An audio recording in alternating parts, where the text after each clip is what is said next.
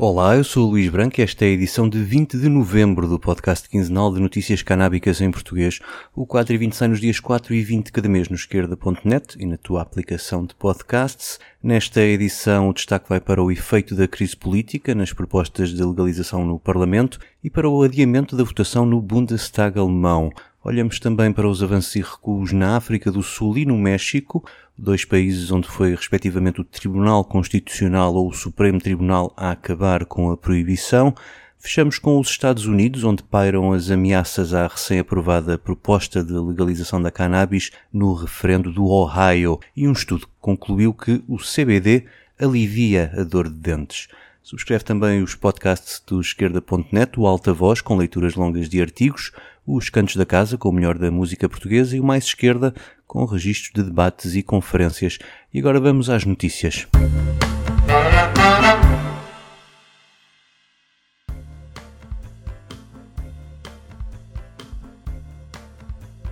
Inesperadamente abriu-se uma crise política que levou à admissão do Primeiro-Ministro e à dissolução do Parlamento Português daqui a poucas semanas. Com a dissolução voltam a caducar as iniciativas entregues e prometidas acerca da legalização da cannabis em Portugal. Na verdade, esta curta legislatura ficou-se mais pelas promessas, a começar pela do PS, de vir a organizar debates e audições com vista à apresentação de uma lei. Quer isso dizer que o país vai a votos no dia 10 de março e que os partidos têm até lá para dizerem nos seus programas eleitorais o que é que pretendem fazer quanto à regulação do consumo de cannabis em Portugal. E como sempre, o 4 e 20 cá estará para ler o que dirão esses programas.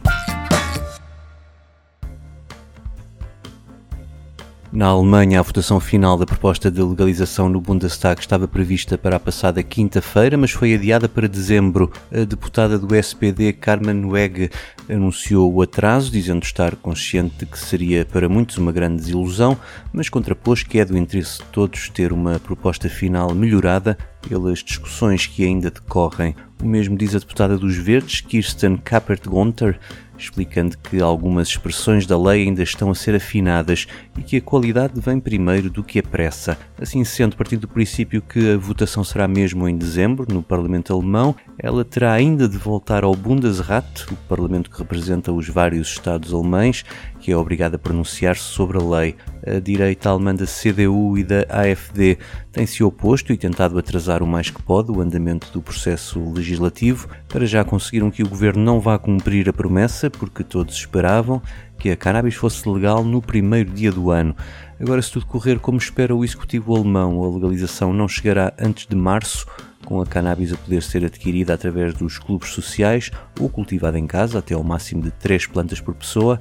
Para mais tarde, quando houver luz verde da Comissão Europeia, ficará o projeto piloto das lojas nas cidades que queiram aderir.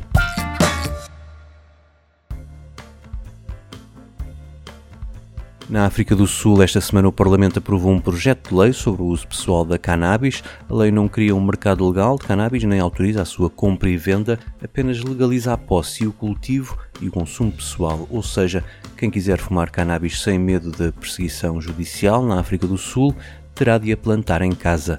A lei também não define o número de plantas autorizadas, o que será depois objeto de uma portaria regulamentar.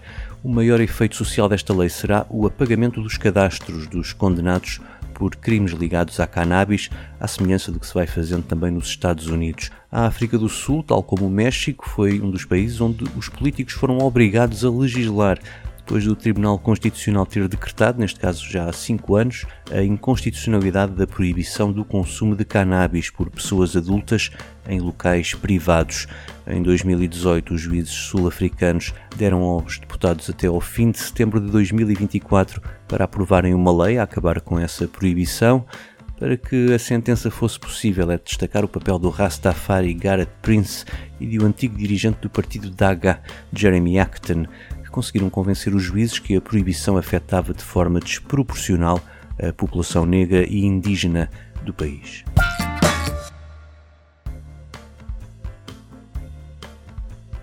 No caso do México, a decisão do Supremo Tribunal que despenalizou a posse e o consumo foi em 2021 e também foi dado um prazo ao legislador para regular o uso da cannabis, mas tanto os prazos como os adiamentos dos prazos saíram todos furados após vários debates parlamentares e no Senado de uma lei sobre o assunto.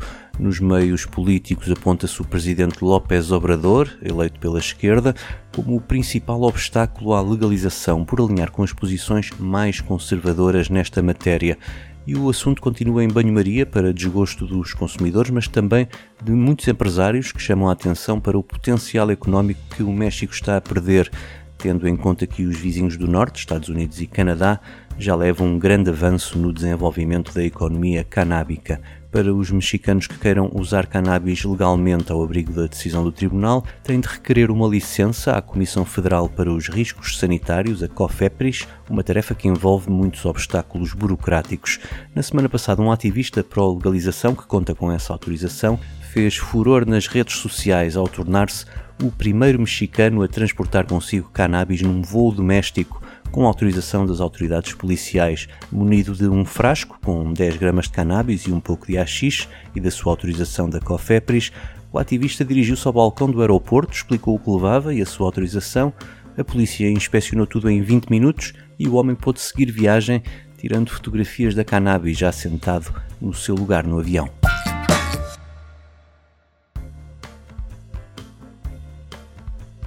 Nos Estados Unidos ainda não tinha acabado a festa da legalização no Ohio, no referendo deste mês, e já surgiam notícias da pressão dos republicanos, incluindo o governador do estado, para que a lei aprovada em referendo seja alterada pelos deputados.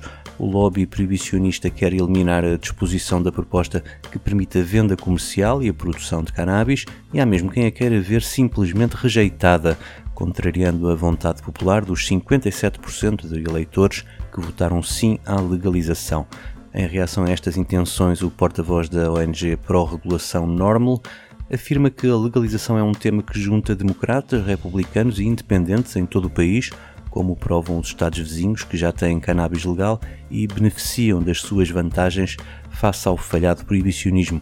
Numa democracia saudável e funcional, diz Paul Armentano, os políticos eleitos representam a opinião dos eleitores mas quando se trata das leis da cannabis, os republicanos muitas vezes ignoram ou procuram mesmo contrariar o seu eleitorado. Isso já aconteceu em 2020 na Dakota do Norte, onde 54% dos eleitores aprovaram uma emenda constitucional para legalizar o uso adulto da cannabis, mas poucas semanas depois a governadora republicana deu início a uma batalha legal para anular a votação, que acabou por ter sucesso.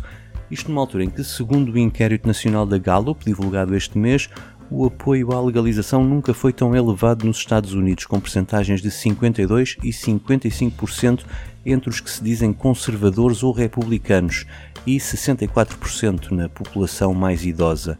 Nos que se afirmam liberais ou democratas, a percentagem sobe para 87% e 91%, e na população mais jovem, entre os 18 e os 34 anos, o apoio à legalização da cannabis é hoje de 79%.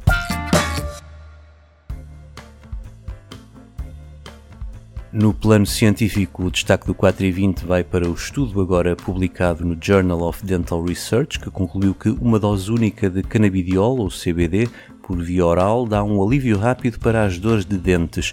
Os investigadores da Universidade do Texas administraram um medicamento Epidiolex, que contém CBD, em doses de 10 e 20 mg, e também um placebo aos 61 pacientes com dor aguda nos dentes e concluíram que os grupos que receberam as doses de CBD tiveram uma redução até de 73% da dor nas primeiras 4 horas em relação aos que receberam o placebo, isto com efeitos secundários mínimos. Os autores concluem que o CBD pode ser uma alternativa enquanto analgésico para as dores inflamatórias agudas aos opioides, que normalmente são receitados com maiores efeitos secundários e o risco de adição que tem provocado todos os anos milhares de mortes naquele país.